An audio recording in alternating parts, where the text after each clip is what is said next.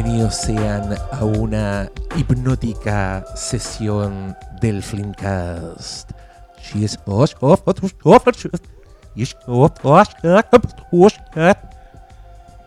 La bienvenida al revés, Eso no es Twin Peaks. porque esta película es una miedo. locura, cabros. Estamos en un Flimcast presencial que me da mucha felicidad. Es un Flimcast con distancia social. Vean en, en nuestro Instagram el registro para que vean que en efecto hay distancia social. Eh, lo que es bueno porque no me he duchado hace rato. ¿Cómo estás, Cristian Briones? Lo, lo primero es decir que lo bueno es que este se va a escuchar bien porque es la ventaja de tener las maquinarias conectadas como corresponde y no... Sí, pues así, Y no con así, un es como nos gusta a nosotros. Sí, no, pero volveremos, volveremos, cabros. No sí, y volveremos también a Zoom, así que no, no se Ah, acostumbren. sí, no se acostumbren a la calidad. no se engolosinen tampoco, ¿no? Sí, volveremos. Está mala la cosa. Está mala la cosa. Es el- Hoy, por cierto, no hemos... Ya no, pero después. Pau- Paulito, ¿cómo estás tú? Preocupado por la situación internacional de Estados Unidos, preocupado porque estamos contra el reloj, TikTok, TikTok, porque la autoridad de este país nos tiene todavía con toque de queda, entonces se nos ocurrió hacerlo justo al filo de la hora y vamos a tener que salir rajando, pero Sí, más allá va, de, de te- todo... el- va a ser como, bien. un- es como el como final de película de Drácula, pero inverso. Eh, de- van arrancando del, del anochecer. Ya, ya vamos a venir de atrás para adelante. En la carreta, claro, no, si esta weá es una locura. De hecho, yo te iba a decir que, que te apuráis si lo que pasó, pasó. Escúchame, sé el verso, si eso es lo peor de todo. Sí, la- la- la- el tarareo siguió de largo. Ay, Dios mío, Pastor Salas. ¿Cómo está? Oye, ¿está ahí. ¿está ahí galán, Pastor Salas? ¿Cómo- ¿Qué te cómo pasó? galán? ¿Te ¿Qué hiciste pasó? como un ¿Qué? update? Mira, está como con nada, polera tengo- con cuello en B, como peinado para atrás. como, bueno, es como Antonio Bandera en el meme del, del computador cuando en Asesinos. No, no, no. Mira, no, sí, no, es no, Antonio no, Banderas para, en para, Asesinos. No, Antonio Banderas no. Antonio Banderas, ¿cuántos años lleva saliendo con la hija en los comerciales?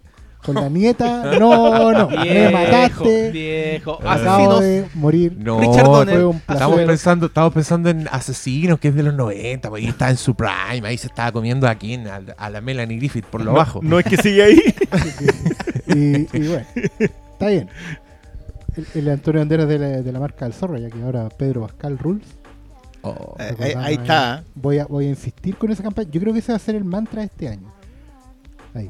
El Pedro, zorro. Pedro Yo, Pascal. yo a, el zorro. a mí me gustaría es que- agregar que a- Ania habla español como para hacer la- los Sí, mix. pues, así con que Aria Taylor Joy, como la hija del, del hacendado Rivera. Y pásensela a alguno de los mexicanos estos que se ganan los Oscars, listo. no, ay, a cada uno su protagónico, Ana- cada uno su wea. Que vaya a poner a la Ana Taylor Joy ahí a suspirar por el otro culiado, Bueno, me da rabia. Ana no voy de agarrar mal al, al, al, al weón que me cae tan bien, no quiero eso. Yo quiero que ese weón haga el padre Carras. Porque están todos diciendo que van a hacer un remake del Todos vamos a hacer la exorcista. Ya, todo, Pedro, todo su Pedro puedes casting- hacer cuatro películas este año. Fan casting para todo. Pedro Pascal. Si usted conoce a Pedro Pascal, hágale llegar este pedazo para que se oriente un poco, para que, para que vea un poco el pulso donde está la gente. Ya, Pastor Salas lo quiere de El El Zorro junto a Anya Taylor Joy, lo cual yo creo que es innecesario porque Pedro Pascal ilumina todo. ¿Para qué vamos a poner otro sol ahí? Vende solo. Su sol, denle su, so- su como sistema solar como a Anya y denle su sistema solar. ¿Cómo a- Tatooine? Oye, Pero- pero la fineza. Y nosotros ahí contemplando el horizonte. Tará, A un lado Pedro Pascal y al otro lado Anya Taylor Joy. Ya, alguien hágase ese Photoshop, por favor. Todos somos el joven granjero. Lo queremos. La. Damas y caballeros, con ustedes, John Williams. Ya, mi, mi, mi fan casting, ya dije, es el padre Carras. Creo que el weón tiene la cara perfecta entre. Que el padre Carras necesita ser un poco un weón que tenga medio cara de chicha, medio cara de que le han sacado la chucha alguna vez en su vida. Why, why Y- you do this to me, Dimi? Puta, sí, y ahora ponía a la vieja latina. Oh, y, y la cuando, chancla, y Dimi. cuando habla la vieja, claro, cuando se le aparece es El como la, el- el- chancla. es la, ma- la mamá Coco que está ahí sentada en la, la, en la sábana. Y Lo le dices dice- como si fuera algo malo. Y le dice a Carras, papá, ya volvió, papá. Oye, el paseo. Menos mal que estoy así sin vuelta. No, lo Ya, bueno. Fílmico, fan casting. de No, Pedro yo, es que yo estoy completamente de acuerdo con que sea el zorro. Yo no, no sé si sea así como ocurrírseme algo. No, Ah, pero yo tírale algo. otra, pues tírale otra, está esperando. Piensa en otro Bi- héroe latino. Biopic de Charles Bronson, dijo alguien en Twitter. Uy, mí, me, a mí me gustó mucho que en ese, en ese como compilado de grandes éxitos chilenos que hicieron de Pedro Pascal, lo vieron, me imagino. Que estaba No, de en- puro chilenismo. Puro chilenismo y. El hall, el hall maimote con huesillos. Claro, todas esas cosas. Eh, él, él aclarara muy bien que, que parte del look y de la, de, la, de la parada tiene que ver con Burt Reynolds. Sí, po. Porque Burt Reynolds es.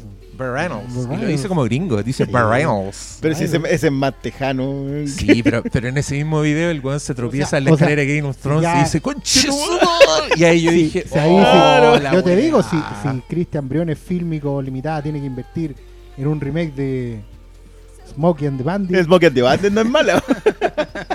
Pero yo iría por los locos del Canon para ahora. Tenéis, bueno, llama a los amigos Ay, y tenéis listo el casting. y listo. Con Oh. puros, latinos cruzando Estados Unidos. Listo. Que tienen que arrancar de alguna No, cuestión. Todos los Bandit, amigotes de Pedro Pascal. Los latinos rompiendo las reglas en Estados Unidos. Pero, pero los tirotean.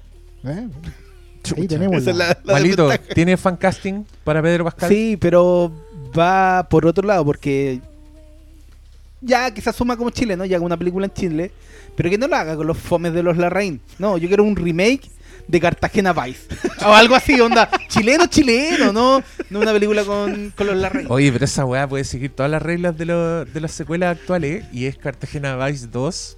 Y El este hijo. weón, no, pues es el aprendiz. Es el weón que le ponen así de compañero.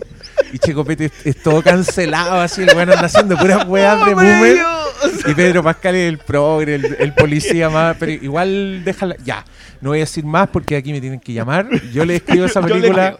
Che, Checo Pete o Pedro Pascal, pónganse en contacto conmigo. Juan Johnson volverá. Volverá. Gwen Johnson volverá, sí.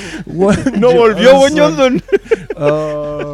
Pero, y un- imagínate una foto de Pedro Pascal en perfil así en blanco y negro y arriba dice cada Won- cada generación tiene su su Won Won. Johnson. es buena idea. Oh, no no puede- Based on an idea, by malito. No, no puede ni terminarla, weón. ya. eh, que- que esto sea todo lo que vamos a hablar, eh, que no es Tenet, porque ahora nos vamos a lanzar. Oye, la música se pasó. Yo había puesto una música en específico para partir este capítulo. Y estoy pensando en hacer un, un concurso entre quienes cacharon por qué. ¿Quiénes cacharon por qué puse esta música? Ya, partamos con Tenet. Oye, les propongo que sea con spoilers al tiro. ¿O tú crees que hay gente que todavía quiere saber si le tinca, si la ve o no? Ya, sin spoilers. Un ratito No, mínimo no, sin spoilers. Es que, es que, primero yo creo que esto es una película que se la- le conté a una persona de qué va, no da lo mismo. No, yo- O sea, yo creo- ¿pod- yo- ¿Podéis contársela a una persona? Partiendo por ahí. Es una excelente pregunta, Diego. Es- ¿Sabes Permíteme que hablemos de eso? Porque yo, yo justamente iba a plantear que siento que el secretismo en torno no le ayuda a la película. Siento que la película, como, como planteándose como un juego de reglas claras, resulta más atractiva. Como, como conjunto, como una experiencia completa. Siento que, que la cosa, así como venderla, así como tienes que vivirla, te genera un nivel de expectativas que no necesariamente va en torno a la mecánica, y quiero ser textual, a la mecánica de la película. ¿Cachai? La película es un, un- planteamiento súper claro, con reglas específicas, al cual yo sentí durante el visionado y ahora que terminó y dándole vuelta, que efectivamente tengo más ganas de verla ahora que antes. No necesariamente porque me haya encantado, porque me la quiera repetir, sino que porque es como, es efectivamente un juego. ¿Cachai? Y siento que entrándole como juego, eh, la mecánica me, me- cuadra mejor, las piezas me encajan mejor, empiezo a sentir que no me están tomando el pelo por un lado, o que me están desafiando por otro. ¿Cachai? Siento que la película le hace mal el. Es, como la primera impresión que tengo después de haberla visto y, y masticándola hasta ahora. Porque debo aclarar que también la terminé de ver hoy día. Bueno, yo también la terminé de ver hoy día, pero la empecé a ver hoy día. O sea, Y lo do- vi hoy día. Dos horas y media después técnicamente la también. terminé. técnicamente también empecé a las 3 de la mañana. Ah, ya, técnicamente sí. estamos en el, en el lapso. Fue en el un día, lapso de sí, tiempo. duró un día. Malito.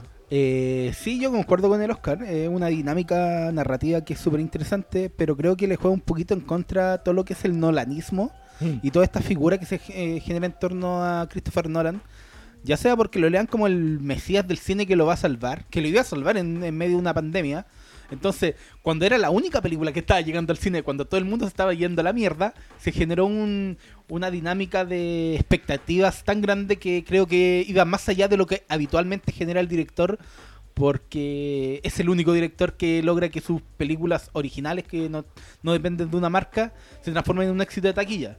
Entonces, en ese proceso creo que eh, se generó tanto humo en torno a la película que creo que de repente ni siquiera tiene relación con, con la propia dinámica de la historia que, que, cre- que crearon, sino es todo todo lo que inevitablemente marcó a Tenet desde que se anunció. Va a llegar al cine, va a estar, va a reactivar a la, a la industria cinematográfica, va a evitar que el cine muera, porque esa era un poquito Mm. la parada de cuando iba a llegar al cine en Estados En julio. Unidos en, en junio, cuando llegó Cuando, en, cuando se suponía que cuando se suponía que iba a estar.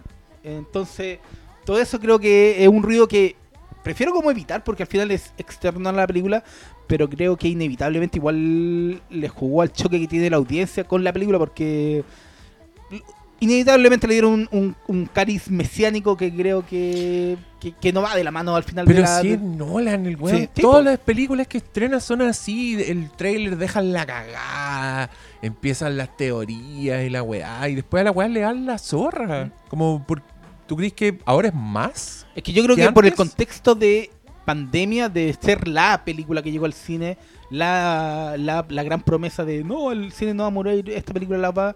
Hubo más, más incluso de, la- de lo habitual. Pero yo creo que eso es un contexto eh, totalmente ajeno a la película. Entonces, Mira, como que de repente la conversación sobre la película tenía más relación con esas mismas cosas. Como, oh, yo esperaba que Mm. esta película fuera más, ¿cachai? Que De al hecho, final yo, lo que es la yo- misma película. yo lo que hice fue eh, aterricé más o menos la mi, mi propia conversación con la película en tres puntos. Dos que tienen directamente que ver con la, mm, con la misma película. Y un tercer punto que es eh, el hecho de que no la vimos en el cine. Que creo que es externo a la película, pero curiosamente inherente a Nolan. Porque supuestamente la película la tendríamos que analizar en sí misma, pero con, el, con Nolan las películas dependen de la experiencia. Demasiado de la experiencia cinematográfica, o sea, de la idea de que salís del cine así como, oh, no sé lo que vi, pero era...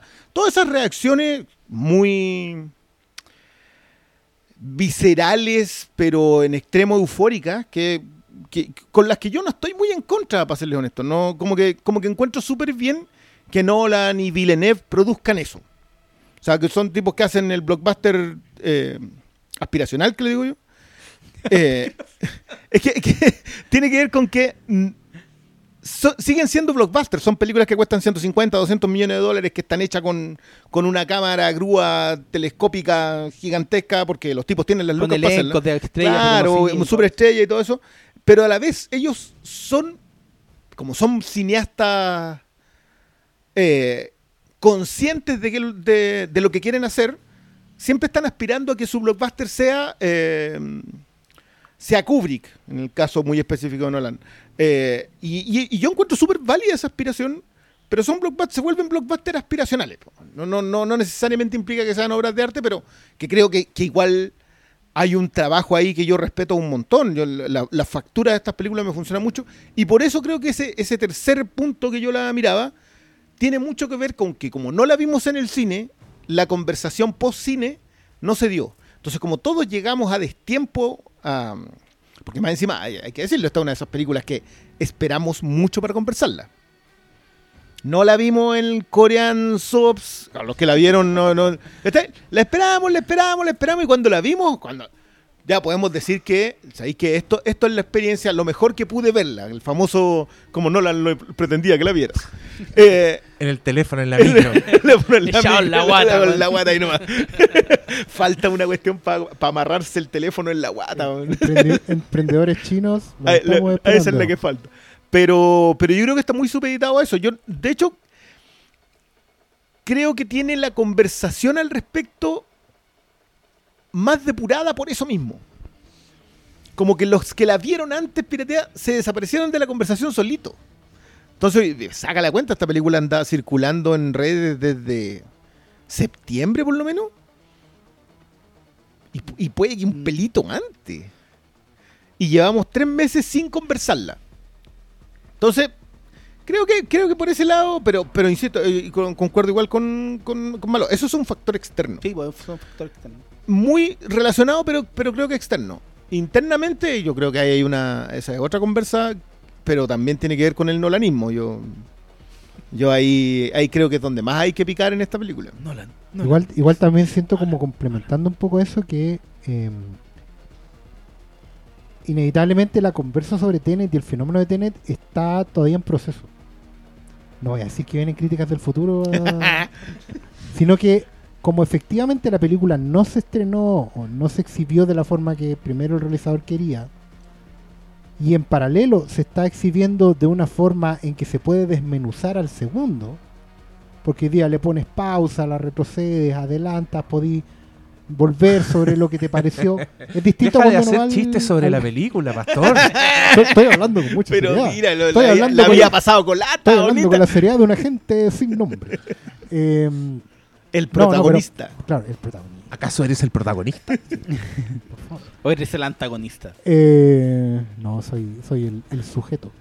No, el, a lo La- que me la refiero es que inmediatez. inme- in- necesariamente la película está encontrándose con otros escenarios de conversación, en el cual primero me llama mucho la atención los yermos, porque efectivamente cuando no hay una primera opinión eh, manifiesta a la salida del cine por voces que son respetadas por la mayoría de las audiencias, digamos, las cuales pueden ser replicadas, retuiteadas y reposteadas, Y el silencio Y regurgirá. Oh, es Sí. masivo. Y recicladas. Nadie sabía muy bien qué opinar de esta weá, lo cual nos, nos pone en evidencia a todos, digamos, eh, en el sentido de que estamos lejos de tener una un juicio cinematográfico con argumento, con nivel, sino que estamos escasos de conversación.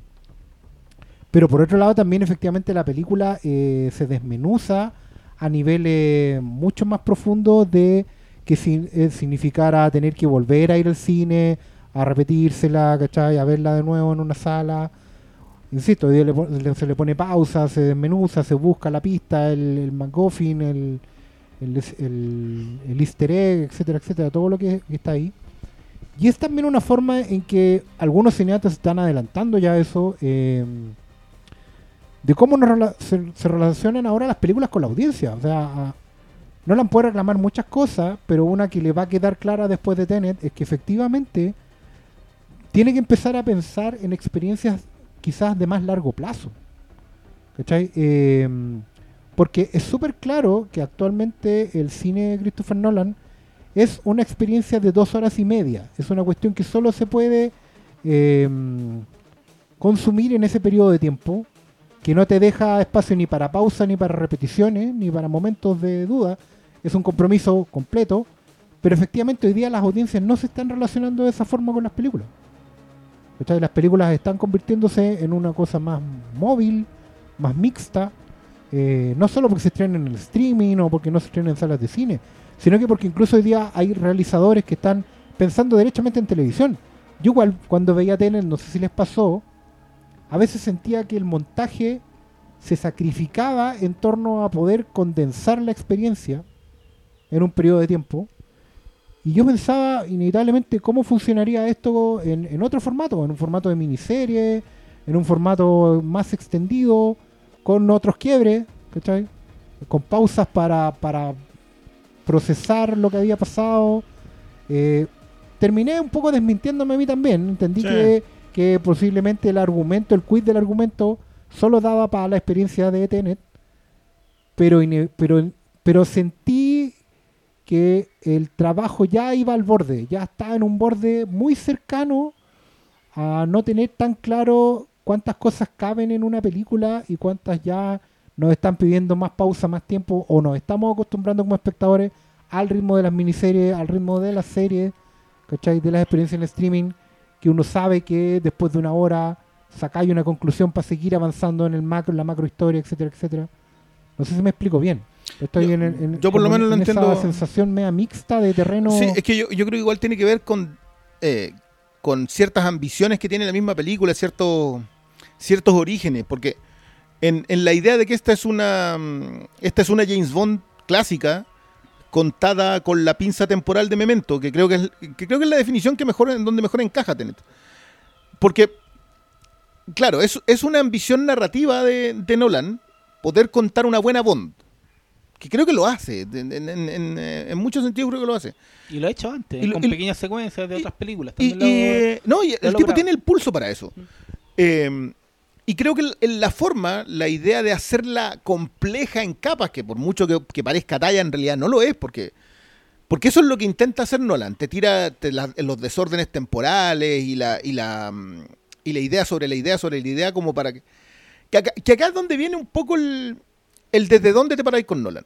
Si, si sentís que eso es solamente para decir que es el tipo más listo en el cuarto, en la habitación, o eh, porque en realidad su talento como cineasta le permite hacerlo. Que, yo creo que es la, es la, es la espada de Damocles de toda, de toda su filmografía. O sea, en realidad es eso, Nolan, es, el tipo más, más listo de la habitación que en realidad puede pasárselo a todos, que tiene el talento en, en donde no le cabe una película y tiene que hacerla así. Pero como es una Bond, tiene construcción episódica. Las Bond tienen una estructura que, que tú perfectamente la puedes convertir en miniserie. El primer el- La- las tiene introducción, las transmisiones, misiones etcétera, o- etcétera. O como dicen Conoce a la algunos, chica Bond, etcétera. algunos vampiros más jóvenes, las etapas del videojuego. Las etapas del video. Claro. Sí, es al revés, sí, bueno. Pero, pero, pero com- com- comprendo Solo para que completamente. entienda la mayoría de la audiencia. Eh, oye, a mí me complica Tenet porque yo mm, estoy medio desencantado con Nolan, todos lo saben. Cuando vi trailers de Tenet encontré que era una película un poco parodia de películas de, de Christopher Nolan. Y, y le he hecho caleta de bullying a la película antes de verla. pero pero quiero contarles a todos, eh, con mucho optimismo, que me senté muy cerca de una tele bastante grande y la vi en los gloriosos 4K facilitados por la, la microempresa amiga Filmico Enterprises Home Entertainment y, y la weá para el ojo era un deleite. Empecé a ver esta weá, eh, los cambios de, de aspecto porque salta al IMAX y a las escenas que se hicieron en IMAX y después vuelve al rectángulo, las weas son espectaculares. Creo que, puta, tenéis mucho donde mirar si lo que quieres es mirar. Pero mm, me pasó que muy pronto me di cuenta de que era una weá complicadísima. Era una historia de espías, como que tanto le gusta a él, pero, pero muy sobre complicada la weá, que no es lo mismo que una historia compleja. Y esa weá me empezó a rabia de a poco, porque creo que es súper torpe esta película. para contarla, para resumir. Es el tipo de películas donde quizás ya pasaste las dos horas, pero todavía te siguen explicando weá en personajes expositivos que hay tanto que, que contar, hay tanto que explicar para que gocís las escenas de acción que lo- los personajes dejan de ser personajes y se transforman como en unos informadores, en unos entes informadores que nos informan de sus sentimientos en muchas escenas para que también entendamos eso. Y, y esa weá hizo que de a poco me la fuera tomando menos en serio, muy desencantado y muy sintiendo que fracasé en la misión de eh, decir algo bueno. No sé, no quiero, no quiero hacer sonar como anti-Nolan porque creo que la weá tiene weas muy pulentas, pero como nos pasa a menudo en este podcast, con gran poder viene una gran responsabilidad, entonces uno le pide más al alumno Mateo, pues, y si el weón es capaz de tener ideas tan buenas, porque esa weá igual es, es buena la idea, pero puta, si, si, si va a costar que yo entienda la secuencia de acción más importante de la película, creo que es una mala decisión. ¿Me cachai? Me hiciste, me hiciste acordar una cosa que tú mismo has, dicho varias veces en los podcasts, nos has enseñado de que en el fondo cuando uno construye un, un- un guion, un argumento, un relato, necesariamente con, con la estructura que sea, tú necesitas generar una preocupación, un genuino riesgo. Sentir que el, que el héroe o el protagonista está en real peligro de no cumplir su misión, que, que la, la- fuerza antagónica sea de una envergadura real, que uno sienta que efectivamente la cosa puede terminar mal. ¿cachai?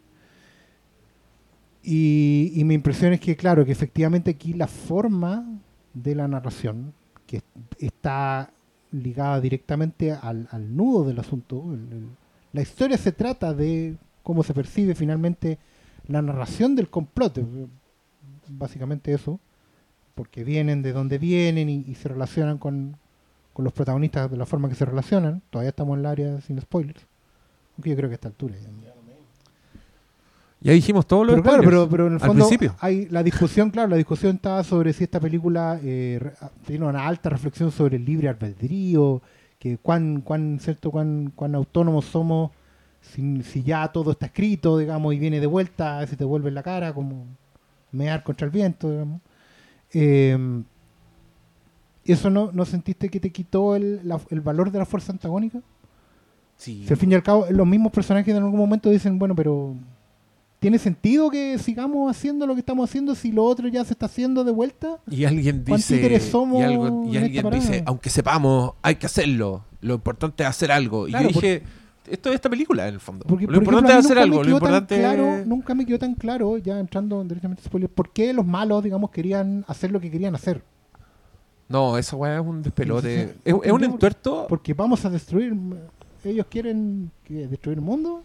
Sí, De- destruir esta generación. Y, y sabéis lo que ellos iban a empezar sí, mucho claro. tiempo después en el futuro. Sí, es que más allá de, de no, de no entenderle que yo creo que... el- y, y el, y el Diego tiene razón a propósito de la diferencia entre complejo y complicado.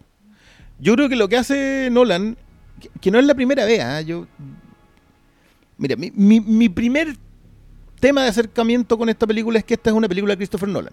Ese es su mayor defecto y su mayor virtud. O sea, si tiene virtudes a niveles de producción, a niveles narrativos, lo que sea que los eh, más aficionados a Nolan consideren una virtud en Nolan, yo la puedo conceder completamente. Está en esta película.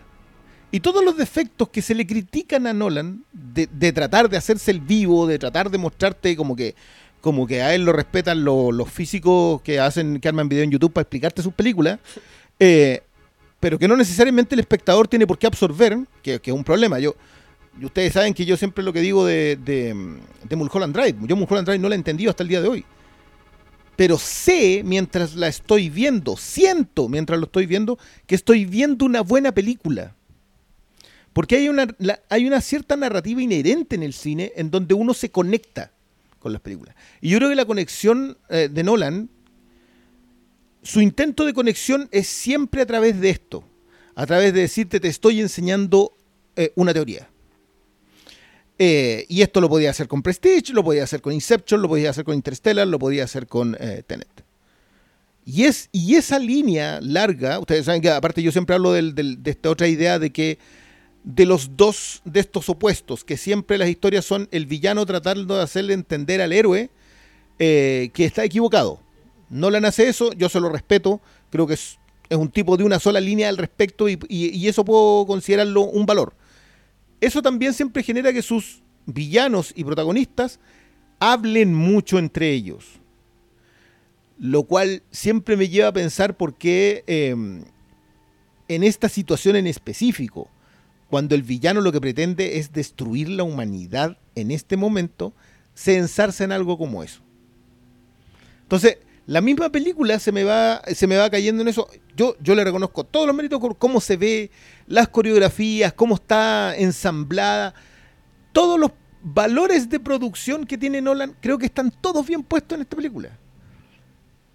Pero me estáis tratando de explicar el chiste antes de contarme el chiste. Entonces no me voy a terminar por reír. po. Creo que va mucho por ahí. Ese es, ese es uno. Yo, el otro tema que tengo, y creo que esta ha hecho que la película igual rebote en, un cierto grupo de espectadores, es el, es el factor de que el protagonista es negro. No es, no es un tema racial, es un tema de... O sea, sí, es un tema racial en el fondo, pero nosotros nos bancamos todos los actos bacanes de los amigos con J, de Jack Richard, de Jason Bourne, de James Bond, todo, si se hacen algo bacán, cachero, canchero, se los compráis de inmediato. De Ethan Hunt. Que- ca- lo que queráis. De, todo eso siempre se lo haga. Pero, eh, no sé, a, Denzel le tomó 20 años ser el bacán de la, de la pantalla. A Will Smith se lo toleran porque es chistoso. Pero si es un negro, no, no tiene... la- no, es que es muy bajo para Elizabeth de Vicky. No, no, no, es que no tiene carisma. Como, la, como todo el planeta Tierra. Como, como, todo, el, como todo el resto de los hombres. excepto a lo mejor Adam Driver, que se ve largo y no tengo idea, pero... Igual. No, se pone tacos de Iki, cagó el otro weón. Pero ¿cachai? todo ese tipo de, de cuestiones que, que, bueno, fuera Tom Cruise nadie diría que, que se ve muy bajo. O quizás sí, ahí sí. Pero cualquiera otro que se ve bajo no lo dicen, pero acá no, que no tiene carisma.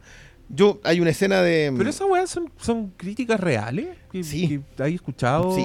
O sea, que, pero, con perdón, pero el montaje de la película Briones, no para, pero Cristian Briones hurga. No, no, no, no en tengo... los No, no, más no. oscuros del llegan, internet. créeme. No, pero puta, es que, es que por ese lado, cuando tú yo encontré que las actuaciones estaban bacanes. Yo creo que ese weón de, de, de Denzel Jr. tiene. Tiene ca- tiene. Para siempre. Denzel, Denzelito. El weón tiene presencia. Yo- pero si Yo creo que es... Un can- grosso. Ese weón podría ser Batman. Más que- que, el otro weón. Pero ya nos tiene a nosotros, nos tiene convencidos desde Spike Lee, yo creo. Sí, pero es que, No, yo, es que creo, a mí sí, es que yo creo que yo creo que en esta película el weón está súper bien, pero lo que no está bien es, es el personaje que tiene. Sí. Si el, protagonista como tal. Bordea el, el antipersonaje. Es así de, de, de plano y me da risa porque creo que uno de los grandes giros es como que el weón es, puta, es muy responsable del- de, de todo lo que está pasando. Pero cuando el weón lo veís como con una ropa un poco más zorrona, yo decía, puta, esto, esto era bueno y me lo contaron así en un segundo con un antipersonaje donde yo no vi realmente ningún cambio. ¿Sabes qué me pasó a mí? A mí puntualmente en ese caso, y no es una crítica a, a Dencelito ni a la Pero elección, no puede ser esto. pero, a ver, Tenet es, es una, una premisa argumental que es bien elemental. No quiero decir básica para que nadie se confunda, es elemental. Es un plot de un cómic que leí hace 35 años, es una historia que se ocurrió a los 10 años, que probablemente se enriqueció con los conocimientos de física actuales.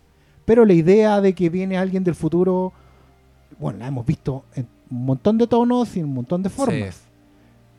Pero evidentemente, en la premisa elemental, antes de la película, yo veía a Elijah Snow de Planetario. Mm. Esa película estaba escrita para un guan británico, parco de pelo blanco. Que había nacido el primero de enero del así 2000. cae esa weá. Es un hombre blanco, caucásico, con acento británico. Era Michael Caine. Totalmente. Totalmente. No podía ser de otra forma. Nolan trata, quizás toma conciencia, no sé, le sugieren. Él trata también un poco de cambiar. No, es que yo creo que no quiere que se note tanto el James Bonismo. Exacto. Yo, y te diría más bien que Malito dijo algo al principio que me quedó clavado, me lo voy a sacar al tiro. Es cierto, Christopher Nolan es uno de los pocos, si no uno de los últimos, que se mantiene haciendo cine original, historias Sí. propias. De hecho, es un autor, al fin y al cabo, el loco escribe, pone en escena, dirige todo. Pero siento que a esta altura, y tomando conciencia, creo que siento que en Tenet, por primera vez, Nolan toma conciencia del nolanismo como género. Como ya más allá de una película de Christopher Nolan, sino que Nolan como un género en sí mismo. Y creo que se empieza a sentir el mismo consciente de que se repite. Y empieza a tratar de meter cuñas como para irse renovando el mismo. Siento que es un acierto, es una buena decisión haber metido ahora a un agente americano. A, ¿Cómo se llama el agente de, de- el colega de Bond que es de la CIA? El Félix Leiter. Leiter. Leiter. ¿Cachai? No es Bond, es Leiter. Es una aventura de Leiter. ¿Cachai? Y la película de repente entra en esa. Entra cierto humor, cierta parámea rompemolde. Sobre todo en las interacciones con el, con, con, con el y, y con el punto alto de esta, de esta película que, que es el Robert Pattinson. Don Batman. Sí. Sí. No, yo, yo, yo acá creo que, eh, o sea, yo, si hay algo que adoro de este, de este muchachillo es que todo lo que le habéis visto desde que anunciaron que venía Batman, todo es distinto. Es una cuestión, es una cuestión él- impresionante. él- está- hay, hay que decirlo, tiene un gran agente y además se está cuidando muy bien. No, no, y el, Sí. y el registro le da también. pues, Sí, si pues, uno, uno ve de King y, y lo que decía el Diego, que te, te servía para el Joker. po. Sí, pues, O sea, en- probablemente sabe que esa weá le va a explotar y no se quiere quemar. Claro, pues, no, y no se quiere quemar colocando, haciendo currículum de antes. O sea, Claro. yo, yo. Ojo, Pero- sí, yo siento un poco que es lo que terminó haciendo Dan Driver igual. Que es una, es una buena forma. O sea, el loco sabía que con ese personaje se iba a quemar de una forma u otra. Y se preocupó de blindarse haciendo otras jugadas por el rabo que todavía lo tienen trabajando con otra gente. Que eh, ahora que se está olvidando toda la otra weá. Igual igual a, mí, a mí una crítica que se le hace a Adam Driver, que la encuentro muy buena, es que Adam Driver si juega siempre a la segura. Jim Jarmusch, Terry Gilliam, eh, Martin Scorsese. Martin Scorsese, Spike Lee. No, no va a trabajar, no, no, no va con los hermanos Abdi. No, va con sí dos cabros que, sí. que todavía no saben secar los mocos, ¿cachai? No, no es... Aunque no, si Pattinson, son más viejos Abdi, pero... pero aunque en ese caso, igual Pattinson tiene que matar a otro monstruo antes. Que es Crepúsculo. No, Pattinson yo- está pero haciendo yo- doble control de daño desde el pasado y desde el futuro. mira, Y sigue y este Pero no, no Sí, abandona el, este oye, el pastor, weón. El pastor es el verdadero Tenet. Pero sé que ¿Cómo, hablando. cómo me llamo yo? ¿Oscar Pastor cuánto? Oscar Salas Tenet. A ver, es igual al Ah, revés. sí, pues, ver, Salas. Salas. Ah, ah, es igual. Eso Pero se sé llama que palíndromo. eh, conversando un poquito sobre lo que estaba hablando el Oscar del peso de Nolan y el nolanismo, yo creo que sí, eso tiene mucho de cierto. No sé si qué tan consciente sea eh, su propia su propia puesta frente al espejo, porque puede ser algo que ya está tan eh, dentro de sí, si al final es es Christopher no, no, estoy haciendo lo que yo hago, ¿cachai? No, no creo que le dé muchas vueltas a hacer, voy a hacer esto porque no, yo creo que está todo tan integrado a su propuesta como artista. Pero dentro de todo eso yo creo que, pese a que yo creo que de los cuatro soy el más nola- nolanista de todo, pese a que incluso ahora eh, todos los problemas que yo tu- alguna vez tuve con Dark Knight Rises ya no me importan, como que me lo he repetido en el cable y, y dijo, puta, esta película de superhéroes igual me da otras cosas que las actuales películas de superhéroes no me las dan. Es la Eh, menos ofensiva de todas, weón. Pero en eso, eh, sí noto que en su propuesta narrativa, no sé si es falta de depuración de la propuesta que tiene, pero hay algo que no, que no calza. De repente yo viendo, y la, experiencia de ver Tenet me recordó un poquito a, a Inception, porque Inception tiene un juego de entrar en una narrativa dentro de otra, y como que te explican un juego muy con reglas muy claras. Esta película no, en cambio, no te, no te deja eh, esas reglas tan claras desde el comienzo, entonces como un descubrimiento, vais descubriendo lo que está pasando. Eh, ¿Vais descubriendo realmente lo que va pasando? Sí, po, No, Entre- no vas descubriendo, te lo van explicando que son sí, cosas po, te lo van explicando, te lo, te lo van explicando a medida que avanza ahí. Y creo que en esa en eso no está totalmente depurado lo que quiere contar. eh, creo que en otras películas de Nolan sus juegos narrativos han sido mucho más efectivos en cómo se transmiten con la audiencia. Aquí yo de repente tenía quedé con una duda al final y claro, obviamente como estaba viéndole a la casa pude volver y para aclararla, pu- pude ponerle Pero, pero, pero yo, ¿sabes que Te compro bastante el punto, pero yo creo que a lo mejor es porque eh, Tenet, a diferencia de Inception, que tú lo que dices, empieza con reglas claras, eh, Tenet quiere explicarte las reglas, te las sobreexplica, pero al final te quiere explicar las reglas en el momento en donde, eh, por historia, te la tendría que explicar, que, es- que es la parte de la mitad, digamos, el balazo de Vicky. Mm. Ahí, ahí se supone que te va a explicar cómo viene la pinza. Hay primera vez, de hecho, que ocupan el concepto de pinza temporal. Eh, y te tienen que decir pinza temporal para que tú entiendas. Como, entonces te lo explica a la mitad cuando tú ya estás completamente perdido en la película. O sea, o te imbuiste de perderse, o te perdiste, que te fuiste a otro lado. Las dos cosas pasaron a ese- en ese punto. Por eso muchos lo colocan como el desafío. O sea, o ahí la película se va y no vuelve, o ahí te metiste completamente en lo que está pasando y empezaste a respetar la estructura de lo que está... Que, yo creo... Y que te lo refuerzan un poquito porque hay escenas que ya pasaron que te las vuelve, las volví a experimentar y decir, ah, a mí me pasó un poquito eso, como que escenas que ya habían pasado, como que me dieron sentido cuando las volví a ver. Pero al revés. No, a mí, a mí me pasó Y- más, a mí me pasó más lo contrario. Sí, po, Onda, pero primero entiendo las también vi que no pasa y las eso. entendí después... Que, sí, no yo entendí, también. entendí ahí, por menos. ejemplo, en un momento yo sentí que había un poco de formación profesional. Básicamente por lo que estaba hablando de, de- de este plot de, del Vengador del Futuro, digamos. Porque, claro, cuando un personaje A agarra a un enmascarado y dice, no, no le hagas esto, está haciendo un tremendo guiño a, a- a la, a la audiencia diciéndole, sí, ese personaje es alguien, ¿cachai? Y ahí queda todo develado así, para atrás, da lo mismo. Pero eso no necesariamente lo tienen que estar viendo todos, ¿cachai? Ahora, sí, la película entra en el juego de explicar al, repetir las escenas, digamos, al, al hacer el, palíndromo dentro de la misma película, fondo ir marcando el punto en que empieza a devolverse, empieza a buscar la- empieza a avanzar el otro, la otra línea temporal y, y se topan en el medio. Pero siento que lo que esto inevitablemente, claro, la mayoría la coloca frente a Inception, por una cuestión formal, de estilo, de, de- de volumen. Yo creo que Pero yo la colocaba también. más, también a lo mejor por deformación profesional, y por eso me gusta conversar acá, con Memento. ¿Cachai? Memento es una película que se arma de vuelta, digamos. Pero en Memento Sí. había algo que yo empezaba a echar de menos por ser una película de Nolan. Por ser un disco de Nolan. Ya, vamos a hacer la analogía. Bueno. Nolan es un tipo que viene haciendo discos hace un tiempo y hace un. Por ahí, por tercer, cuarto disco, pilló un tono. Y de ahí ha venido repitiendo inevitablemente la canción. Con variables y todo, pero viene repitiéndose el disco. di- Se viene sacando el mismo disco una y otra vez. Y claro, yo me acordaba de eh, Memento, pero en Memento había una angustia, una angustia humana, una emoción que se transmitía desde la pantalla al espectador y que te llevaba en ese viaje a ti como espectador. A mí, la angustia del, pobre Guy Pearce durante toda esa película era una weá que te tenía al borde del asiento, no lo que le estaba pasando, no la forma de la estructura narrativa. Era la angustia de ese weón de no saber dónde estaba, independiente de que tú pudieras ir descubriéndolo o no. ¿Cachai? Acá por, un- por un tema de ritmo, de montaje, de decisión, de, de- que sea una película de, de, catching, de, como de agente, y, los personajes explican y van, explican y van, explican y van.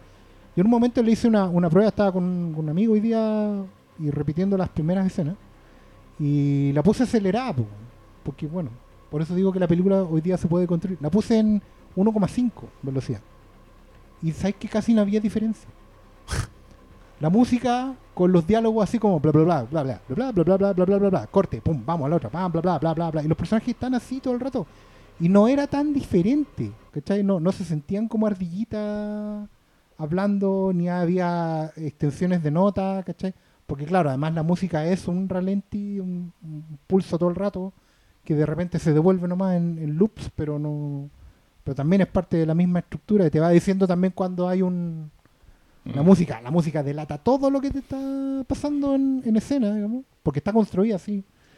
Pero me llamó en eso la atención y me tiene como bien, Sí, yo creo Bien que tengo, yo creo que tengo la respuesta. ¿cachai? Es que la- ahí tenéis el otro combustible para el puzzle. Cuando tú estás proponiendo un puzzle que, que requiere tanto esfuerzo de tu parte, porque Memento también era así, Memento era una weá que tú estás constantemente actualizando la historia en tu cabeza con la escena que acabáis de ver, que entendís que ocurrió antes de lo que viste antes y así sucesivamente hasta el final de la película, ¿cachai? Entendís el drama del weón, te interesa el drama del weón, querís saber qué le pasa, entendís que el weón está siendo manipulado por un weón que es malo, eh, pero después parece que no, ¿cachai? Entonces tú, weón, no lo soltáis, necesitáis la respuesta, respuesta. Y la respuesta, puta, era, era un giro, cabrón, ¿cachai? Que te volvía, te mostraba el personaje de nuevo y lo volvía a repasar, puta, la weá. Perfecto, ¿cachai? Bienvenido al puzzle, que ganas de meterme a armar esa weá. Yo creo que el problema con esta weá es que no tenéis ese combustible porque todo te importa una raja. El- esta película yo se la recomiendo a la gente que tenga eh, problemas para distinguir quién es el protagonista de una película. Porque esta es la película donde el mismo personaje dice yo soy el protagonista más de una vez. Y yo estaba muy enchuchado con eso porque yo decía, bueno, eso me lo tenéis que mostrar, no lo tenéis que decir. Yo tengo que entender, yo no entiendo por qué el personaje, el protagonista, es un weón con tan poco drama en su, en su existencia. El, de alguna forma esa weá está repartido y te lo ponen en esa historia que, perdóname, pero comparado con toda la complejidad de esta weá que estáis proponiendo, es de un, de un ramploneo, weón, pero horrible. O sea, básicamente es una mina que está eh, bajo el yugo de un marido que es una caricatura culiada así de teleserie charcha. ¿Cachai? Yo, yo trabajo en teleserie. No, ni siquiera de teleserie. De teleserie charcha, de teleserie así. Puta, de esas weas que son blanco y negro, ¿cachai? Que no tienen ni un matiz culiado. Ese, es el malo de esta película. Y el drama de la weá, lo que te tiene que importar, el hijo perdido de esta película, porque también puta que le gusta esa weá a, a Christopher Nolan, es una weá que da lo mismo, weón. Que encuentro que está súper mal armada. Y que no es que esté mal armada, es que no está armada nomás. Si te muestran a una. Y que más encima ponen a esta señora que es como una. Una diosa de no sé qué planeta. Que heavy la, la loca. Yo no sé si era porque creo que la, la, la weá se volvía a IMAX incluso cuando salía esta weona. Esta, mina, ¿te imagináis si hubiera- hubieran filmado en Cinerama? Pero lo hubiéramos visto en la tele, así como apretado, condensado. Oh, pero es que es, sobrenatural. Y entonces, claro, ahí tú más viene de nuevo el refuerzo. Por eso también vuelvo a decir, parece, parece parodia de Nolan. Nolan se caracteriza por escribir viudas, por escribir mujeres así. es una de, sus de sus puntos débiles. Y acá no solo es una así que está perezosamente escrita, sino que además está increíblemente mal casteada. Yo encontré súper mal casteado. Creo que la weá está casteada como si fuera Misión Imposible. Pero acá necesitaba y no sé, necesitaba, humani- necesitaba la humanidad que no estaba en el guion, se lo tenía que poner la actriz de alguna forma. Y puta, creo que la loca es muy buena actriz, pero la encontré mal casteada. Creo que esa weá no funcionó. Entonces, ¿qué te importa en la película? ¿Te Me- importa Robert van a- Pattinson? Me van a odiar, pero yo, con todo esto que dijiste, me acordé de Gina Gershon en Face Off. Ese personaje en dos minutos. Construyó todo. Ya lo querí. Sí, Es que sé que una yo creo que película, el- el- weá de escritura, pero La clave de No, todo eso es porque está... cosas en común con esta otra película. Aunque no lo creas. Pero yo creo que aquí, sí, como que meten la chala al fondo en el, en el mecanismo narrativo y todo el resto no, no le importaba tanto. Y entonces eso se nota, creo, más que nunca que en una película Nolan. eh, todas las críticas que se le han hecho al pasado, yo creo que aquí están reforzadas por, la, por el propio interés de, oh, vamos a contar este juego narrativo que es tan cachilupi, que yo creo que eh, a mí de repente me sorprendía lo, lo buena la idea que era y cómo lo estaba desarrollando en un blockbuster, weón, que estamos acostumbrados a que no, no se la jueguen así. Pero también creo que le faltaba humanidad al- a, Puta, a los personajes. ¿Es, re- ¿Es tan cachilupi? Yo también quiero preguntar eso. Porque a mí después de un rato la weá ya me daba lo mismo. Creo que era, eh, ya, la weá invertía cuando recién aparecen, tú decís, oh, buena, a ver cómo funciona la weá, veamos para dónde va, la- las peleas que después veis dos veces, buena. Eh, los autos dándose vuelta, bueno. Pero al minuto de la batalla yo ya estaba como... Puta, ¿para qué sirve esta weá? Este concepto culiado, ¿para qué sirve? Porque, puta, el de Inception servía para tener peleas antigravitacionales, weón, que eran a toda zorra, y ya, me banco 10 minutos de explicación para entender por qué los weones están teniendo una pelea sin gravedad en un edificio, weón, y a toda raja, y el, y el pendejo culiado lo hace increíble, weón, filete. Pero en esta weá, ¿cuál era la gracia? Que había explosiones al revés en algunas partes, que pedazos. Que no sabías cuándo se te perdía un personaje. y que no sabía y a quién Claro. tenía que hacerle barra para hacer que chucha porque ahí ya no Es importaba que nada. además, No, además está la implicación humana. Pues si en Memento estaba la angustia de este personaje que hablábamos recién, de no saber quién era, de dónde estaba y para dónde iba. Incluso en Inception todavía tenía ahí el drama simplón y todo de DiCaprio buscando recuperar una vida que supuestamente él tenía Ah, al cual él se aferraba de una forma. Hay, hay ahí una emoción con la cual uno puede empatizar. Que- ¿sabes qué? Yo Pero que cuál, son- espera, para terminar la idea, Dale. pero ¿cuál es la emoción que tienen los personajes en esta? Salvar el mundo. La guay genérica. Sí, pues, pero es James Bond, pues. Sí, Sí, pero- pero es que a ver, pero James si Bond- es villano con un arma monstruosa para eliminar a la humanidad y nunca entendió, ya por último, gobierna, pero ya, ya, tiene un arma monstruosa para eliminar a la humanidad. Eh, Y, Pero y es eso que- es, pues. Pero Pero James es- Bond es lo hace por con un último. protagonista por- que se llama el protagonista. Es que ese James Bond lo hace por la cachita final. Pero yo- sí, Siempre lo ha hecho por la cachita final. Ese es el gran. Puta. No, Gran loco, si nos queda algo, ya se nos fue. Es que aprovechemos, aprovechemos acá el, el instante para aplaudir la simpleza de las películas de James Bond, weón, si es cuando se le claro olvida esa sí, weá que ahí, ahí se dan a la chucha. Entonces yo no entiendo cómo quería hacer algo tan simple. Y no solo inventáis una weá que es dispararse en las patas, pero weón, a cada rato, porque yo no sé, yo no voy a ver el video del físico que explica. No es necesario. eh, ya la porque- película te dio la lata. Porque, porque puta, creo que ilustremos esta weá. Si yo no quiero entender cómo funciona la weá a nivel atómico, yo quiero entender cómo funciona a nivel dramático. Yo quiero ver qué, qué significa para los personajes. No quiero leer un paper, weón, para eso haz otra weá. Por último, haz un documental, ¿cachai? Pero, eh, y especula, pero acá lo que me importa es el drama, son los seres humanos que se supone que están en pantalla donde acá. Puta, yo creo que Robert Pattinson era el único. Mm. Y, y pese a que encuentro seco a todos los hueones que salen en esta película, si los hueones están súper bien, si ellos no son el problema. Hasta Michael Robert como Alfred. Pattinson, Robert Pattinson cumple Como un Sir poco. Michael. Es, como, es como Michael Bean en Terminator. Supongo que igual sabe a lo que va. Y esconde esa Sí, po. emoción y hace el gran sacrificio. Sí, porque y también lo hace por el amigo. Claro, Sí, weón es un ser humano. Si, hacer, hacer una James. Bond a lo Terminator igual no es mala idea, si lo No. pensáis. Yo, yo igual concuerdo con Malo, que hay puede que no sean ideas originales, pero igual son mucho más frescas que la mayoría de las cosas que estamos viendo. Eso es cierto. Indiscutiblemente. Ahora, Es que eso es lo que, por eso es bueno tu concepto de blockbuster aspiracional. Es- Es, un sí. blockbuster, pero que aspira a tener Aspira a weas únicas, sí, a mostrarte sí. weas que nunca has visto y pues toda esa wea bien bacán. Pero esa wea es punto base por Christopher es Nolan. que yo, yo, no- yo no sobre todo para alguien como Nolan, que, que aquí está Sí, mi tema. Estamos hablando de un tipo que de verdad, o sea, es él y Villeneuve no, los únicos que llevan gente al cine Es así. que ya lo ha hecho en el pasado. Ya. En todas sus, ya, puede que la filmografía de las últimas películas, no a todas, pero las primeras películas de Christopher Nolan sí tenía lo que estamos diciendo aquí que le falta, ¿cachai? Pero ¿sabes qué? Mira, ¿sabes que Yo me quiero detener un, un pelito en Memento. Porque yo, porque yo concuerdo con que hay algo en Memento que funciona que no ha funcionado después en, la, en, el, en, eh, en Nolan. Y yo de al- en algún momento llegué a pensar que es un factor de género, de género cinematográfico. Porque Nolan salta del noir, en Following, Memento, Insomnia, a la ficción y ciencia ficción y se mete de cabeza en tratar de insertar eh, la simpleza de Bond en lo gigante de la ciencia ficción, con, con físicos defendiéndolo, todo lo que quieran. Aunque a, a Insomnia yo la encuentro un... un- un- esa, esa la encuentro un mamarracho, esa, esa sí que no, yo creo que ni, siquiera los fans de Nolan más, Sí, más yo, creo que con, con el tiempo uno podría analizar dónde está el trauma y pro- probablemente esté ahí. Sí, po- posiblemente Sí. el tipo dijo, ¿sabes que no, no, no lo voy a hacer? Que yo creo, yo creo que funciono un- con trabajar con guiones de otro, no Exacto. funciono con requerimientos y con estrellas, que independiente que el tipo después trabaja con estrellas, pero con, con- no con leyendas. Pero son sus redillas. Son su redilla. Pero Memento, que tiene los tres componentes de los que más podemos acercarnos a Nolan. Uno, el factor del tiempo. El tipo le gusta que el, el, el, Uroboros. Le gusta. Dos, el eh, tema del villano tratando de hacer que el héroe deje de mirar el mundo como siempre lo ve. Y tres, matar esposas. Las tres cosas con las que siempre podemos acercarnos a Nolan están en Memento. ¿Por qué funcionan ahí? Yo creo que por la frescura. No habíamos visto la pinza temporal. Eh, Memento es una pinza temporal. La la- la- ¿Cómo era? Las en colores van al revés y las en blanco y negro van al derecho eh, o, o viceversa.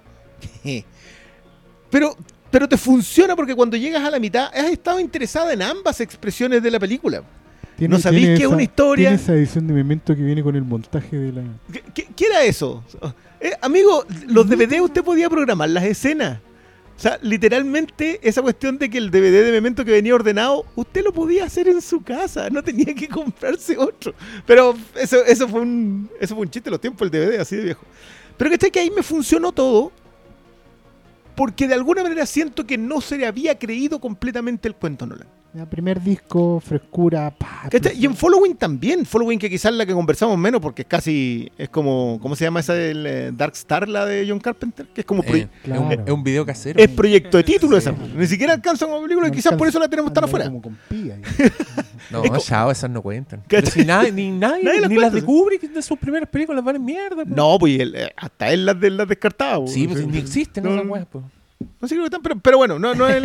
No Él las puede encontrar en film. como Fear and Desire está. Pero, pero más allá de eso, yo creo que como todos los elementos funcionaron ahí, el haberse salido de y haberse metido completamente en la ficción, Nolan empezó a perseguir un resultado y no el, y no el proceso narrativo. Entonces, claro, en Es Tenet uno ve la sobreexplicación por eso. Puta, es que yo creo que igual lo busca, pero hay factores externos de que está engolosinado porque tiene a Warner Bros. con una bandeja de plata. Ahí tenéis plata. Que, que igual Y eso, se lo banco. inevitablemente influye en todo el proceso creativo porque tiene tantos recursos, tiene tanta plata encima, puede hacer la que quiera, que yo creo que no la dicen, ya, Mira. si puedo hacer la, si puedo hacer lo que nadie más puede, si nadie va a interferir en mis películas, si yo puedo plasmar lo que quiero, obviamente este buen se está eh, haciendo la weá más rebuscada porque aprovechando, onda, Es que vamos, démosle para adelante. que pero mismo- Pero en no ese mismo proceso, sí, vos, quizás yo, No, yo creo que probablemente Nolan le pasáis 10 millones de dólares y, y vuelve a la época de Memento y te hace una weá impecable. Si el buen tiene talento. No, sí, pero que- creo que yo creo que eso es en ese engolosinamiento, sobre todo en las últimas películas, se ha notado como, como que ya está el weón con coma de azúcar eh, de tanta Es plata que- que, tiene. Es que es verdad, Entonces, pues, no sé, Nolan, pues, yo creo que es una el- franquicia en sí mismo. Sí, pues, que Christopher Nolan hoy día debe ser el único director que tiene su propia tipografía. ¿Cachai? Que los títulos, los créditos, las promociones, lo, todo el diseño de Christopher Nolan se hace con la misma tipografía. Esa cosa solo la encontráis en Star Wars, Sí. en Star Trek, si es que. No, Bueno, no, no, sí, el tipo, vamos. el tipo se considera a sí mismo un autor y yo creo que lo es. esa persecución yo la encuentro válida. Pero no estáis persiguiendo el molino de viento correcto. Ese, esa es mi O está sensación. persiguiendo el mismo. yo, yo O que- eso. Porque, claro, la discusión acá es cuál es el tema de eh, el tema de Nolan. ¿Cuál es su, su tema como, como, como cinematógrafo? ¿Cachai? Eh, y y todo, todo indica a esta altura de que el tema de Nolan es la percepción del tiempo. ¿Cachai? La percepción del tiempo como una, como una como la relación que tenemos con la realidad, con, con la percepción. La realidad es percepción y eso se percibe a través del tiempo. Y el tiempo puede ser circular, puede venir de vuelta, puede ser sueño, puede tener niveles, ¿cachai? Puede ser una, una deconstrucción del mismo. Puede ser como en Dunkirk que se nos olvida, porque efectivamente Dunkirk era una, era una análisis sincrónico de un momento, de, de un momento en el tiempo visto de tres puntos de vista, ¿cachai? Seguía siendo... Con tiempos distintos. Claro, seguían siendo 15 minutos, pero de una sola misma cosa. Entonces, pero es la percepción del tiempo. Pero en esa percepción del tiempo, en perseguir la perfección de la percepción del tiempo, inevitablemente ha ido sacrificando otras cosas que tenía antes, como la angustia emocional en Memento, como, como el drama humano, incluso el drama humano de caricatura en personajes como de Prestige, donde había traición, venganza, de, de folletinesca, bueno, esa weá es, es un palpa así del toro eh, hecho por Nolan, hermosa esa pero, weá, a mí esa pero weá me bueno, a mí esa weá me parece, a mí me parece su película más perfecta, porque siento que engloba todo lo que quiere englobar dentro del género, le resulta, lo hace con todos los clichés que necesita, y más encima te deja con la, con la sensación esa de círculo completo. Perfecta la, la vuelta, muy entretenido, lo pasamos la raja, chao que nos vaya. ¿Cachai? Y podemos volver a jugar otro día y todo. Pero ahora, ahora siento que hay cosas que se han ido quedando, se han ido quedando. No, atrás. yo, yo creo que es- muy Nolan. O sea, al final ese, ese es su mayor mérito. Y, y lo algunos decían, oye, acá se notó, acá, mm, ¿quién- y como que acá se notó que en realidad nunca, era tan- nunca había sido así de bueno. Yo creo que siempre supimos que no era así de bueno, pero el tipo es suficientemente aplicado. Lo, lo hemos comentado muchas veces, lo comentamos a propósito de Dunkirk. Este tipo es el Mateo del curso.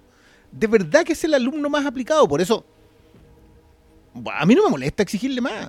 A mí no me molesta que- decir, ¿sabes No, que Ya es que empieza a yo creo que- tirarte. es que yo Pero creo que yo que creo que exigirle tam- más, sino ni siquiera que pensar como en Nolan como persona y en las weas que le pasan y en la plata que tiene. Yo creo que, weón, veamos la pantalla. Y esa pantalla es, para mí es abrumadora la diferencia entre la precisión de una wea como Memento y la precisión de The Prestige. A weón, el despelote de Tenet, si Tenet es un despelote. Tiene secuencias donde el weón hace como un montaje paralelo desfasado que no tenía ni un puto sentido, weón. Y que yo decía, ya, en serio, weón, aparte de toda la weá, me vaya a poner una secuencia así como en, el clásico montaje paralelo de Nolan, pero en verdad tiene un desfase la weá y eso está inserto entre medio de una weón. Cuando los personajes me tienen que decir todo, hay una escena en que la, la de Vicky le dicen que se va a acabar el mundo y se va a destruir toda la civilización y la weá y la weá contesta, y mi hijo también. Es como, ¿qué haría usted en esta situación cuando te muestran el meteorito de Era, Noé? era una weá de... ¿Qué hay a hacer? Era un meme, la weá era como un tweet. Sí, es como memo- el memorí. Oh, puta la wea. No, a mí esas weas me, da- me dan rabia porque también creo que, puta, como es un aventajado, también es un privilegiado. Y le y lo dejan hacer todas las weas porque, puta, el we- weón ya, bacán. Nolan siempre está hablando del... ex- eh, Fue el que basurió a Netflix, fue como el único que se atrevió a, a basurar a Netflix y no desdecirse después. Y, Y basurea a Warner ahora y tampoco se dire- dice, directamente ¿cachai? a Warner. Y creo que el weón es porque tiene, HBO tiene Max, esa ¿no? fortuna de que le dan mucha plata y el weón puede estrenar en cine. Como que el weón tiene problemas que otros cineastas no tienen.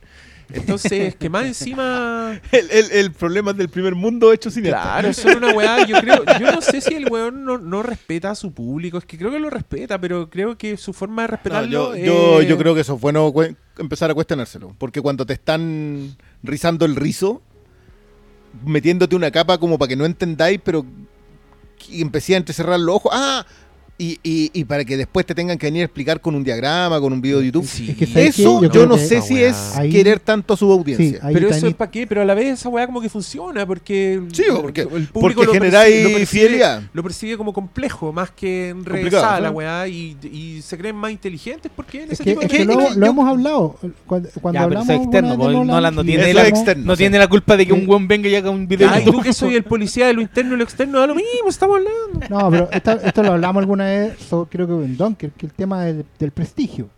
Nolan como el mago, digamos, que oculta la, oculta la carta, cuestión. Ya, pero ahora es Claro. como un mago senil, Pero- así que de repente se acuerda y se saca una weá de la raja. Es que ahora, ahora yo creo más, más que un mago senil. es, es ese mago que se burla de ti, que te hace bullying. ¿Cachai? Sí, es como, Sí, es que tú la que- a ver el truco, yo te voy a pasar el truco por la cara, ¿cachai? Y tú lo vas a disfrutar. Pero igual te lo voy a explicar porque la idea es que tú igual entiendas que esto es un Yo, truco. yo con esa parte estoy teniendo más problemas. La es sobreexplicación en esta película es la me molestó. porque por último, mira, ya vamos al otro, al otro mago que hace esta weá, David Lynch.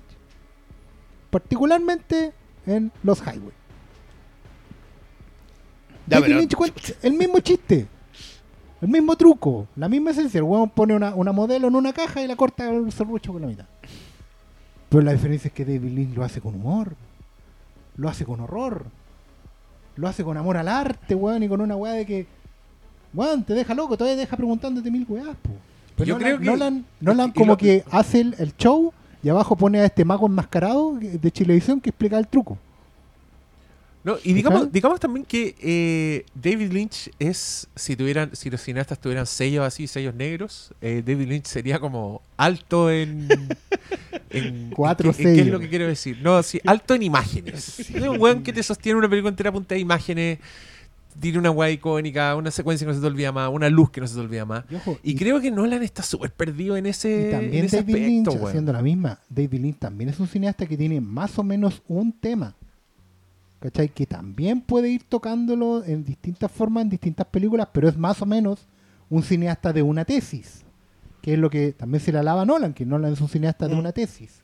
Uno está probando una tesis en distintas películas, a distintos niveles, con distintos yo, géneros.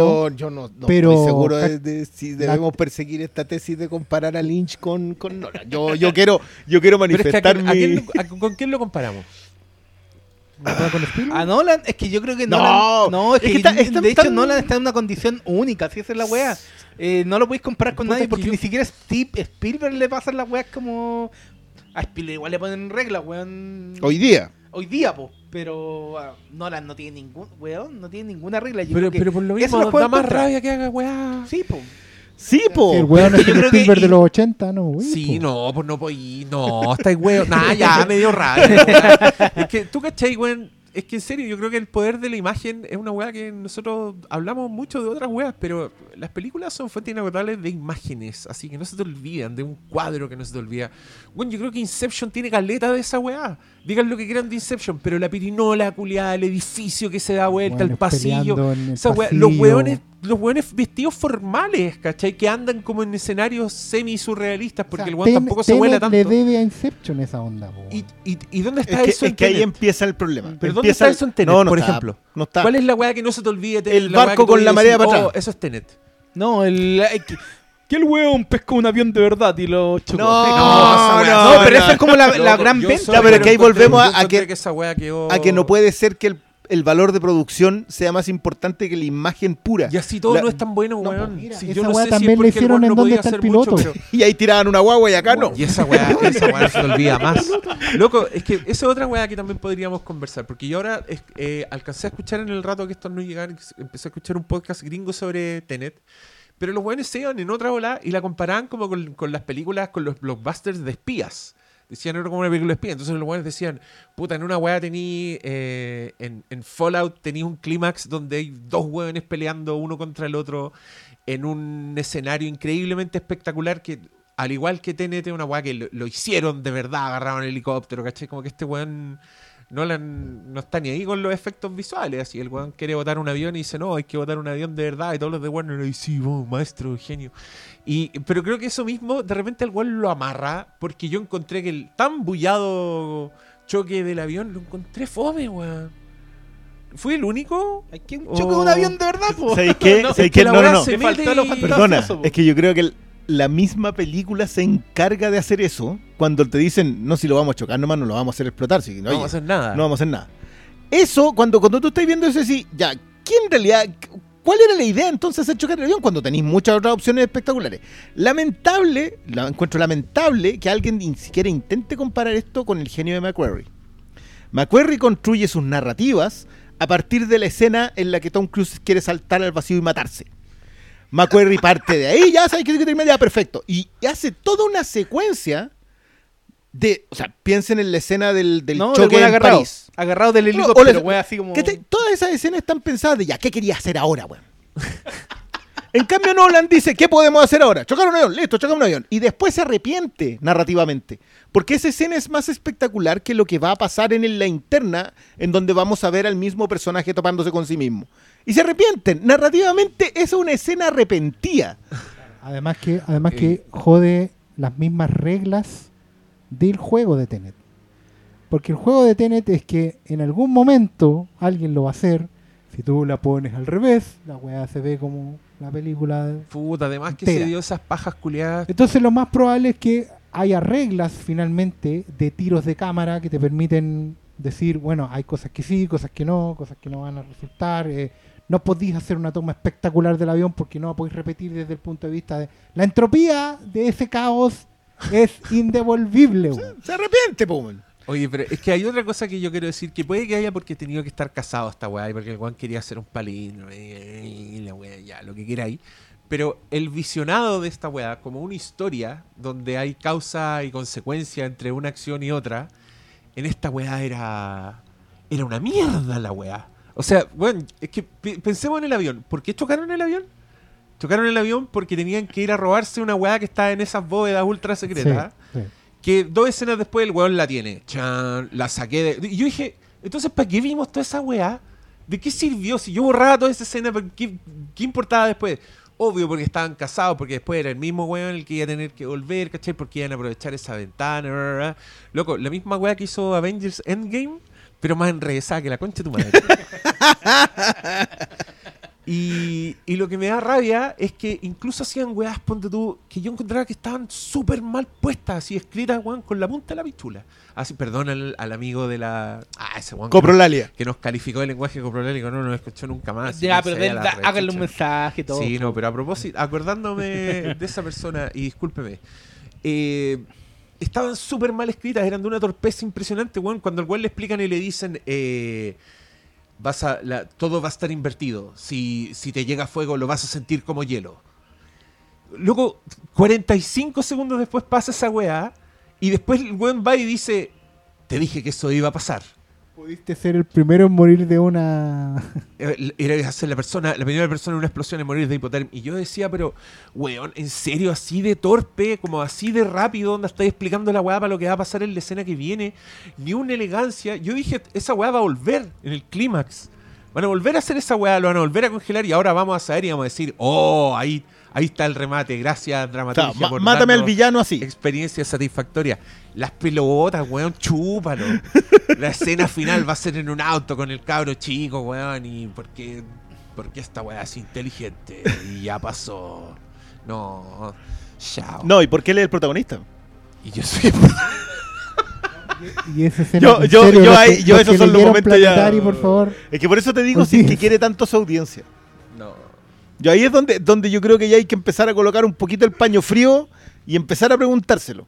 Porque eso, eso no es cariño por la audiencia. Que el personaje tenga que de- autodefinirse para decirte que él es el que en el futuro va a mandar al, al- al amigo, al pasado, esta yo la vi, a, a completar una misión y con esa misión... Salvation. Oh. Es el referente para, ese, para esa historia. No sé. So- Yo creo que está no. demasiado engolosinado con la forma y se le va el fondo.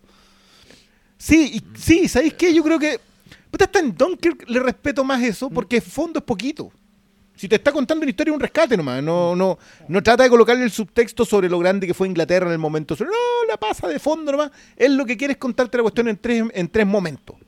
Y, y le, le puedo respetar eso. Pero acá, acá la engolosinada. Se le nota más, sí. Yo Sí. creo que sí. Ese es mi problema con Tenet, que se nota más que Ahora Sí, sí debería empezar a trabajar con otras personas. Sí, Es el momento de volver a trabajar con otras personas. O que haga tele, weón. Haga una serie, loco. Apple, Sal- ya, tírale de- un sí, sal de tu- de dólares y que el weón haga por fin 10 capítulos de alguna weá, porque hace rato también que sus O ya, películas son... Señores. Todas sus películas son 10, 10 MGM se están yendo a la Sí, mierda. Pásale, pásenle una Bond, ya, ya, bueno chao. esta wea ya. Haz lo que queráis con James Y, Bond. y claro, listo. y él por fin Nah, podría hacer esa cuestión que James Bond es un nombre código wea. De distintos agentes en el tiempo. En el tiempo, haz lo que queráis con la Todo lo que no. y de mundos paralelos. Claro, y mezcláis James Bond. Time con Todos los James James Bond. Con el Multiverso Bond. la Bond, plata para clonarlo. Female No. Bond, Jane Bond, Kid Todo, Bond, todo. John Jones. Si te vas a tirar, si te a tirar, tírate. Campeón Bond. con Pedro Pascal. Ese es Juan Bond. No, debería ser Santiago Bond, pero no. Vamos a entrarnos. ¡Ay, la weá cerebral! Perdón. Buena. Muy, Nolan de tu parte. Sí, wow. Qué nolanista. Ahora dilo al revés. ya terminemos esta weá, loco. Yo creo que hablamos lo La, suficiente. la hora, profe. ¿Vamos a pasar al tiro o vamos a la otra? decepcionar a los queridos auditores. eh, que- No, pero perdón, no, no nos fuimos en mala. Acá lo- hablamos directamente del- de la, hicimos- película. la hicimos pero, cagar. de que pero, le hicimos, pero le hicimos desde adentro, no no. lo hicimos desde afuera. Yo creo que no, o sea, No. Hacer cagar, Veamos qué dicen eh, en los comentarios. ¿Ustedes hacer creen cagar, que hicimos hacer cagar cagar es lo que hicimos no? con Kong Skull Island, Claro, eso sí, po. con The Force Awakens. No, no, No, perdón. ahí, ahí hubo- no, ahí hubo Fallen voces Kingdom. disidentes. Sí, ahí estábamos todos. Fallen. Kingdom. Oh, qué rabia esa weá. no, ahí, sacamos, ahí sacamos estoque. Nada de afilar los cuchillos, no. Con más Roma al tiro. Qué Acá, rabia acá esa se le pide, eso, eso que quede claro, acá se le pide al loco, ese loco puede más, debe hacer Y lo más. ha hecho, sí, ese es mi Y punto. lo ha hecho, muy Sí. cierto, lo ha no hecho. estamos pidiéndole, pero es al horno, como se. Pero al horno. común. Sí. Al horno. Yo mataría 100 veces a Bayona para que viva Christopher Nolan. O por el puro 100 más de gusto. A, si a- lo a- a ese también. Sí, a ese sí le haría una, una perforación en la garganta y después le Sí. cortaría la para metérselas Mira, por la diga- garganta. digámoslo así, si yo estuviera en un restaurante y al lado mío está comiendo Christopher Nolan y el weón se empieza a ahogar, yo le hago la maniobra de Heimlich. Si es Bayona, Apruebo. nunca supe hacer esa maniobra oficial. Si, si es Bayona, bueno, cualquiera de nosotros aprovecha su volumen y se para delante de la mesa, cosa que nadie Que nadie sepa. No, el yo, amigo está muriendo. yo vi un video de YouTube donde hay que meterle más No. ese pollo adentro. La... No, lo grabo muriendo y le pongo unos violines en YouTube así. Y le digo, ¿te gusta conche tu madre? Le colocáis el de video de, los Este violinistas era- del Titanic. Este era el director que vimos en la película Le ¿se on the nature of daylight. Le- y le prendo fuego al culo. Ahí, sí, ese odio. Sí, sí. Más encima con, con Bayona el problema Pero es que sí. el, el tipo ha seguido alimentándolo. Loco, el güey le hizo eso al brachiosaurio de nuestra Jurassic Park. Obvio que merece hacer que alguien se lo haga a él. Oye, está bueno ese misterio. ¿Te imagináis un weón así que mata a puros cineastas con, con lo que él Con lo que él cree. es Oh, el peor está bueno. momento del cine? Es el McGuffin. Ahí tenéis tres temporadas de una serie. Oh, Sí. Con Pedro Pascal.